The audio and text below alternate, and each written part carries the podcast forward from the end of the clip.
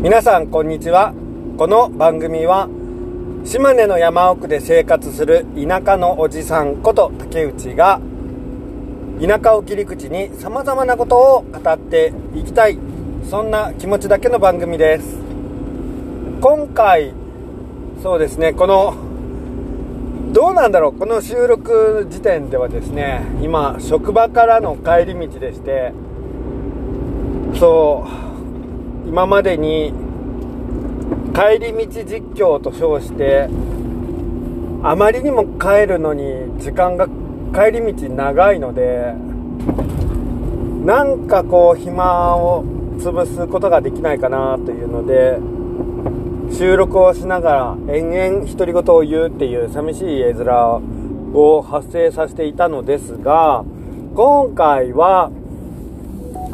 まあ帰り道であることは同じなんですけれどももう絶賛運転中なんですけれども今回ですね帰り道実況ではなく僕はですねブレンパワードについて語りたいと思っています。でこのブレンパワードとは何ぞやというところなんですけれどもブレンパワードというのはですね、えー、その昔ワウワウで放送されたロボットアニメです。ただロボットアニメっていうとちょっと語弊があるというか地雷なんですけれどもその登場するロボットの種類を指してブレンパワードと呼称するんですけれども実際にはこのブレンパワードと呼ばれる存在はロボットでありつつも金属的でありつつも有機的な側面もそあの有していて言う言うなれば生きてお話あお話はできないな。生きて自立あの生きているロボットみたいな感じなんですよ。生きている機械といいますか。見た目はちょっと骨張った人型。そうだな。どことなくこう棒人間を連想させるようなちょっと細い腕や足をしている。そんなロボットなんですけれども。これはね本当に不思議な立ち位置でこの番組の中ではなんか陰と陽男と女そういう対立するものっていうのがあの様々な場面で比喩的に表現されるんですよ。でもそういう対立構造に対立というか二極化された者たちの中でこのブレンパワードという存在は機械的でありつつも有機的であるという両方の性質を併せ持ったとてもね不思議な何と言いますかその機械人間光と闇男と女その極端に両両極端に分けることのできない不思議な立ち位置の存在としてあの登場します。で面白いのがですねそんな2つの側面を持つブレンパワードという、まあ、生きているロボットなんですけれどもこの存在も実は対あの対極にある存在があるんですよ。それがグランチャーと呼ばれる生きているロボットたち。これがねもうそのグランチャーという存在も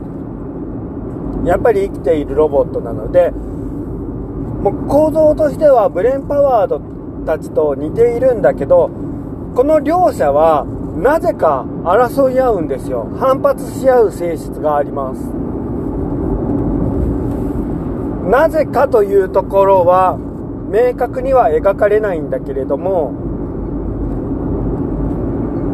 かといって仲良くできないわけでもないんですよ。まるで人間みたい。そういう曖昧なところが。そういうねあの明確に分類できないけれどもそういう存在であるんだっていうのがこの象徴としてブレンパワード。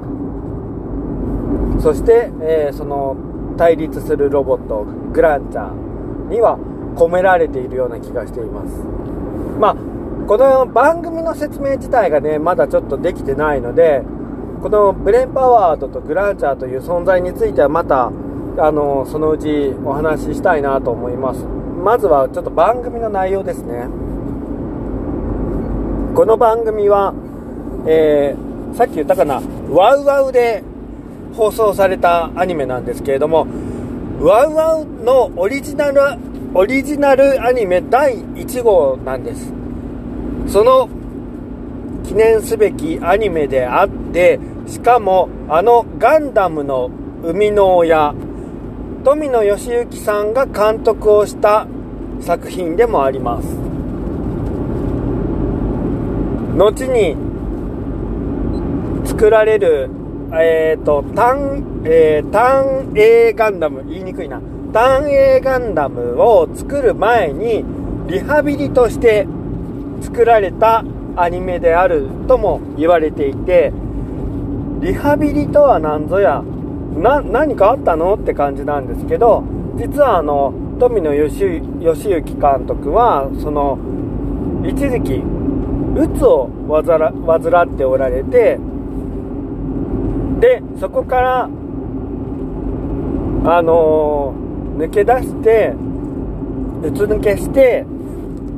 その後あの新しいアニメを作りたい。でまあリハビリとしてちょっと何か新しいテイストのものを作りたいなって思ってた時にそのワウワウで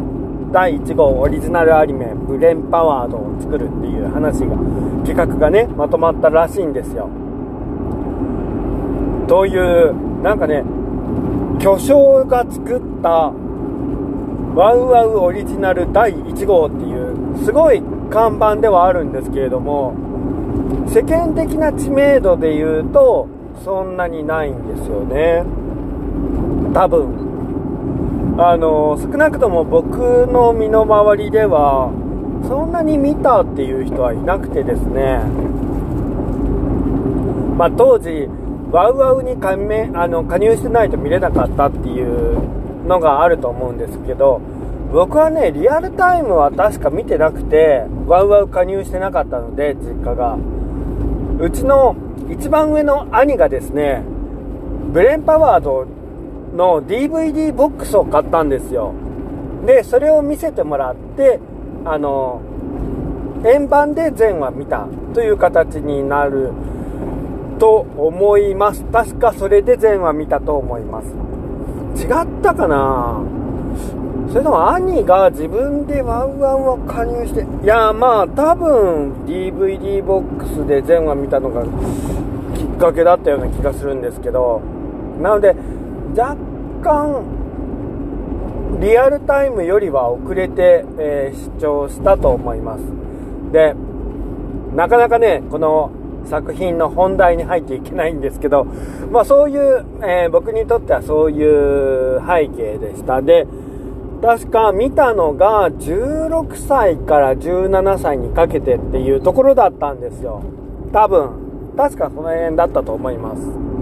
でね、この作品第1話で主人公が俺17歳になってしまったっていうセリフを言うんですけど、それがドンピシャで、確か、なんか僕もなんか、あ、俺17歳になってしまった。ああ、これなんかついに追いついてしまったなーっていう風な気持ちで、あの、気持ちに当時ね、誕生日を迎えた時になったよ覚えがあります。確か。まあそんな背景の中僕は見ました。で、このアニメ本当にどういう作品なんだっていうところ全然お話できてないんですけれども、ロボットアニメと言いましたけれども、有機的な生きているロボットであるとも言いましたよね。実はね人間によって作られているわけではないんですこれが他の他のロボットアニメとあの一線を画すと言いますか違う部分だと思うんですけれどもまあ中にはねその宇宙人設定のロボットだったりとかいろいろありますけれども大体まあ人間に作られるとかロボットに宇宙人のなんか魂とか意志が宿って変形するようになるとかそういうパターンが多いのかなと思います。まあトランスフォーマーはちょっと僕設定がねよくわかんないので何とも言えないんですけれども。ただそういったですね自分の意思はあるんですけどあんなに喋ったりはしないんですよ。ブレンパワードとグランチャーっていうのはあの子たちはですねプレートと呼ばれる大きな円盤から生まれてくるんです。それをリバイバルと呼ぶんですけどこれがね不思議なんですよね。えー、その円盤がそもそも何なのって話だと思うまあ気になりますよね。これはねあのそもそもこのブレンパワードの世界が天変地異によってあのなんだろう。天変地異によって温暖化が地球の温暖化が進みなんか海面が上昇してかつて陸地だったところが結構なんか海に沈んでしまったりとかしてるっていう近未来 SF と言える設定なんです。ま地球の近未来みたいな、そんな設定。だからね、あの、すごく見ていて現代的な部分もあるし、やや未来的な部分もあって、見ていて、あの、違和感がないんですよ。現代と。ただ、あの世界は、世界の何割かがちょっと海に沈みましたみたいな水に浸かりましたっていうかね海に浸かってますみたいな感じなんですけどであのまあ度重なる天変地異といいますか大きな地震とかでちょっと都市部が破壊されてたりしてうーん。大都市はあるんだけれども機能としてはだいぶあの低下しているというかむしろ今2021年の都市機能よりはあのなんあのもう何年も昔に遡っているんじゃないかなっていうような描写があります。でそんなこれなかなか説明進まないな僕。説明下手ですね。まあちょっと僕の思いとかそういう部分を込めながらお話ししていきたいと思いますので あのなかなか進まねえなと思ったらちょっと諦めてウィキペディアをご覧いただくのがいいと思います。そちらをおすすめいたします。はい。でそういう、えー、なんだっけ天変地異とかそういうまあ地球温暖化とかでちょっと陸地の部分が減ってる状態の近未来的な日本あの世界地球が舞台でその天あの大きな地震とかが発生するとどこからともなく海の中とかあの火山口から大きなね何メートルもえなんあれ描写で言えば50メートルぐらいあるのかな直径。本当にねなんか地面の中とかからこう地震の影響とかでそのプレートっていうのが噴出されるんですよ。出てくるの。でそのプレートはまるで意志を持ってるように回転しながらこう地表に現れたりあの海上に現れたりしてで何にも反応しないプレートもあればそうやあの地上に出てから突然光り出してブレンパワードとかグランチャーを生み出すっていうこともあったりしていてそれがなぜなのかが分かんなくてあの世界中の研究者がそのプレートを研究してたりしています。だから日本にもそういうプレートの研究所っていうのがあるんですけどなんかマイクロウェーブを当ててなんか波形を調べたりみたいなことをねしている描写があるんですよ。でねあのー、そうだな何なんだろうな。そういう近未来の日本あの世界なんだけどそういう不思議なことが発生しているっていうのが前提としてあってで海面が上昇している陸地が減ってきているっていうことで人類国連はそのプレートの研究を進めたりとかそのそこから発生生まれてくるブレーンパワードやグランチャーを研究して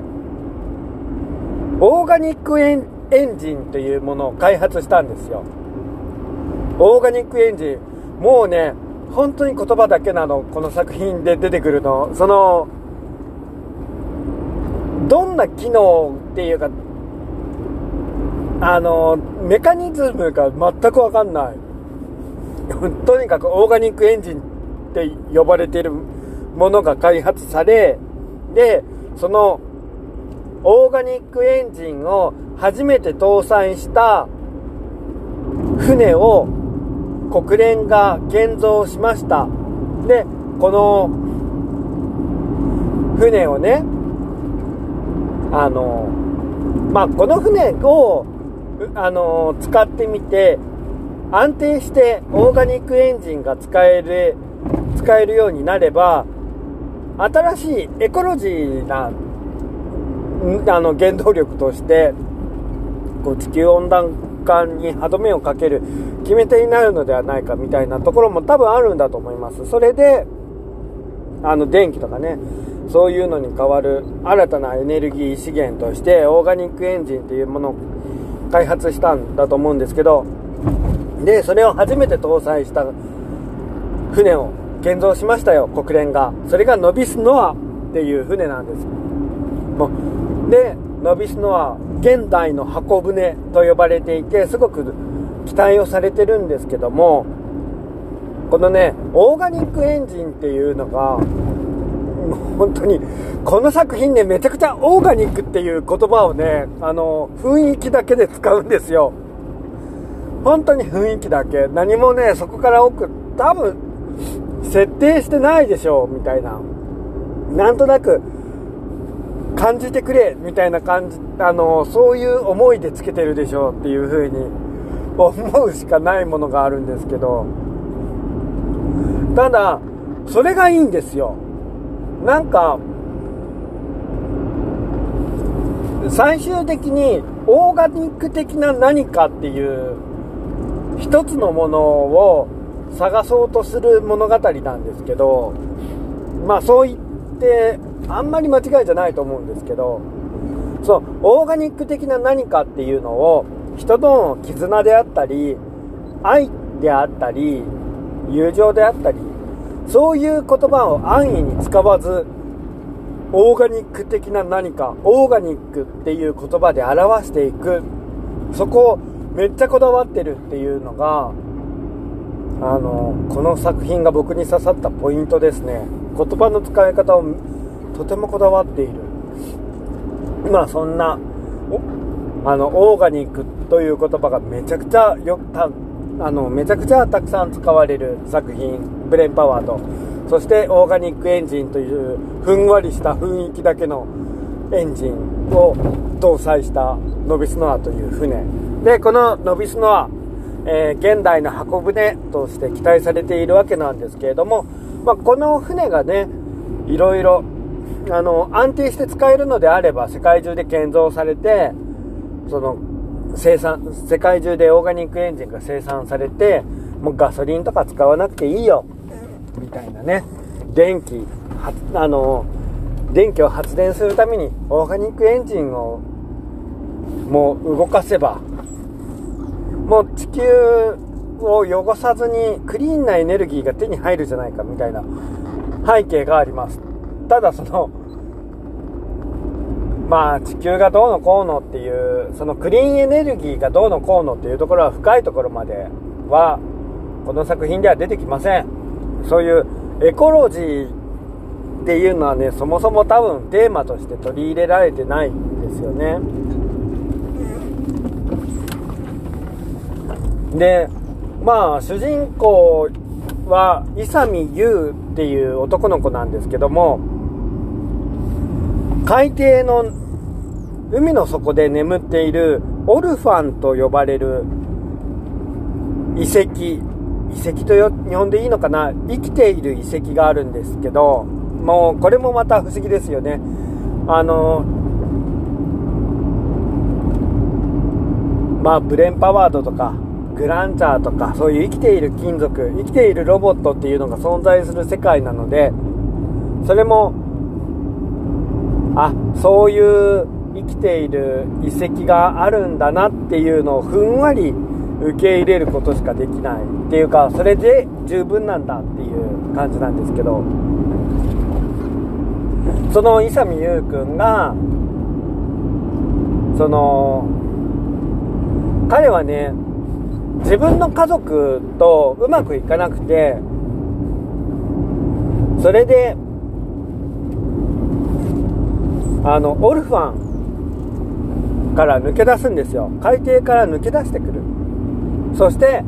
えー、地上に出たところでいろんな人と出会い、まあ、ヒロインと出会ってですね要は。そして、えー、ノビスノア現代の箱舟と呼ばれるノビスノアに合流しまあゆくゆくは世界を救うことになるんだけど当面はあの自分の両親が進めている研究そのプレートの研究とかをいろいろしてるんですけどそれに先んじたい。両親よりも早くそのプレートの謎とかを突き止めて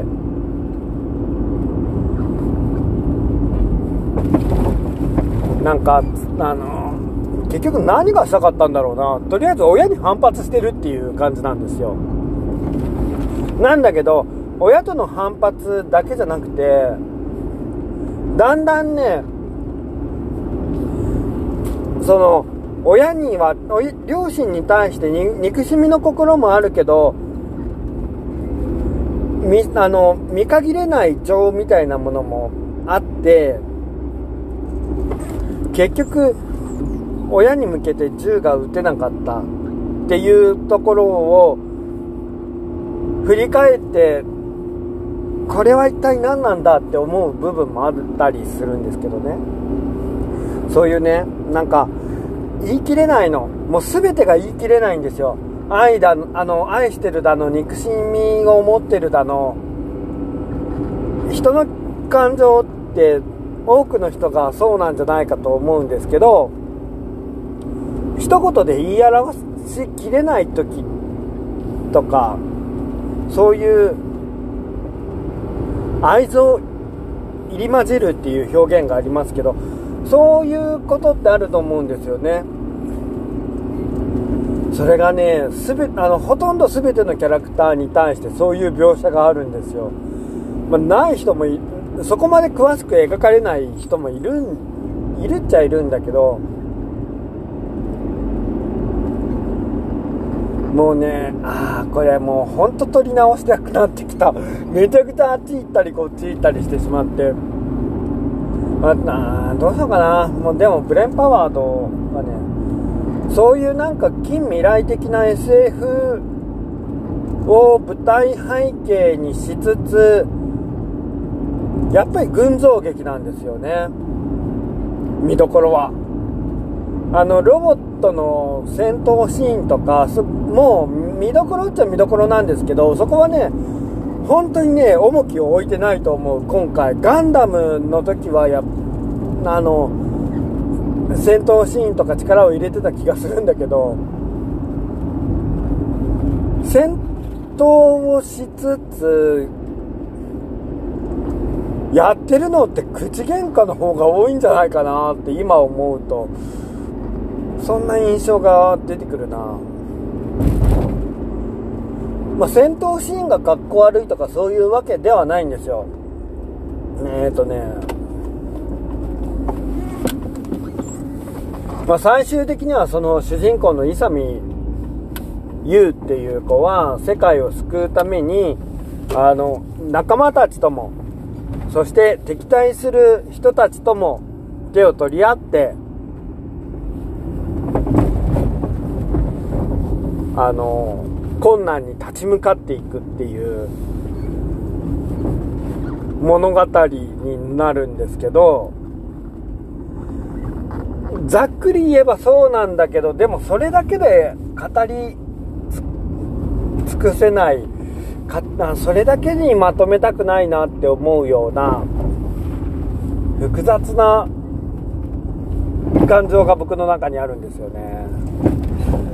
いやーなんなんだろうね。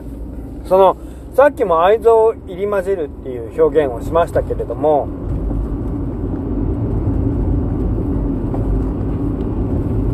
僕にとってこの「ブレーンパワード」という作品も好きなんだけども好きという気持ちだけではない。何かこう心の中にさわさわくる不思議な感情を冷気させる。そんなねなんか不思議な力がある作品といいますかただ見て面白かったで終われない物語であの物語になってるんですよ。やっぱりそれが何なのかっていうと一番多くのところは人間関係というかその登場人物一人一人が背負った背景があってそれが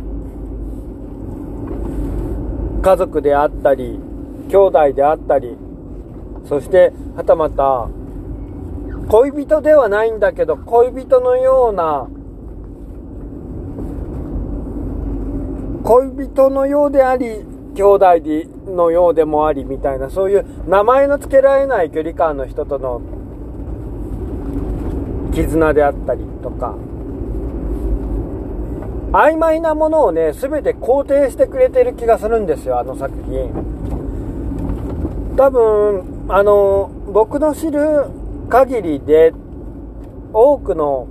アニメ作品とか文学作品あそこまで何かはっきりとこれが正しいって言わないものって珍しいと思います。なんか見ててねあの、悪いことをする人も出てくるんですよ。で、悪いことをする人ははっきり悪いんだけど、でも、ああ、そうやって生きているんだな、この人はっていう風に見せてしまう不思議な力ああ首が出てしまった。これもう取って出したから絶対カットしないのに嫌だな。んでね、うん、そうなんだよね。不思議なの。このロボットまあ、生きているロボットってさっきから呼んでるんですけど、あの、実際にはロボットでありつつロボットじゃないっていうね、まあ、ブレンパワードとグランチャーと呼ばれる存在たちも、この2つの存在は仲が悪いんですけど、でも、一緒に戦える個性を持った存在でもあり、そして、いつかは死んでいく存在でもあるんですよ。ロボットだけど生きてるからね。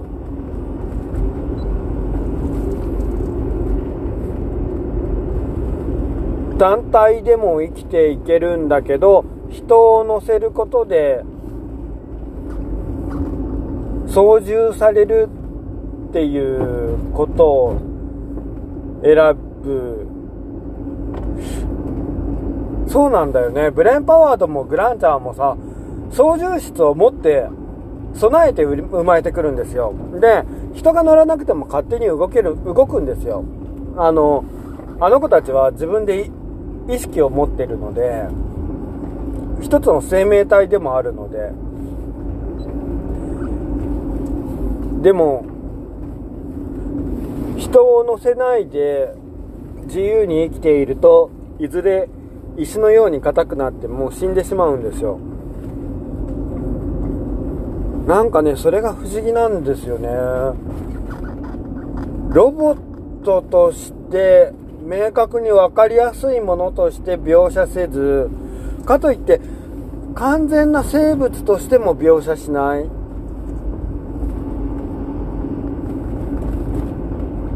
そしてそれはメカニカルでありつつオーガニック的な何かなんですよ。というね、大ファンの僕でも一言では表しきれない。そんな魅力的な作品があ首が出ちゃった。そんな魅力的な作品がブレーンパワードなんですけどこれなんで田舎ので取り上げたいと思ったのか言えないまま 30分が経ち、えー、家に到着いたしますもう5メートルぐらいで、現、あの、うちの駐車場ですね。はい、到着。というわけで、えー、今回は全く何の説明もできてないと思う。はい、ブレンパワードについて、えー、話したいだけの 30分でした。あの内容についてはまた別の日に収録して、あの、放送、また取って出しして、していこうと思います。それでは、えー、今回はこの辺で失礼いたします。それでは皆さん、このこの後もお疲れが出ませんように、失礼いたします。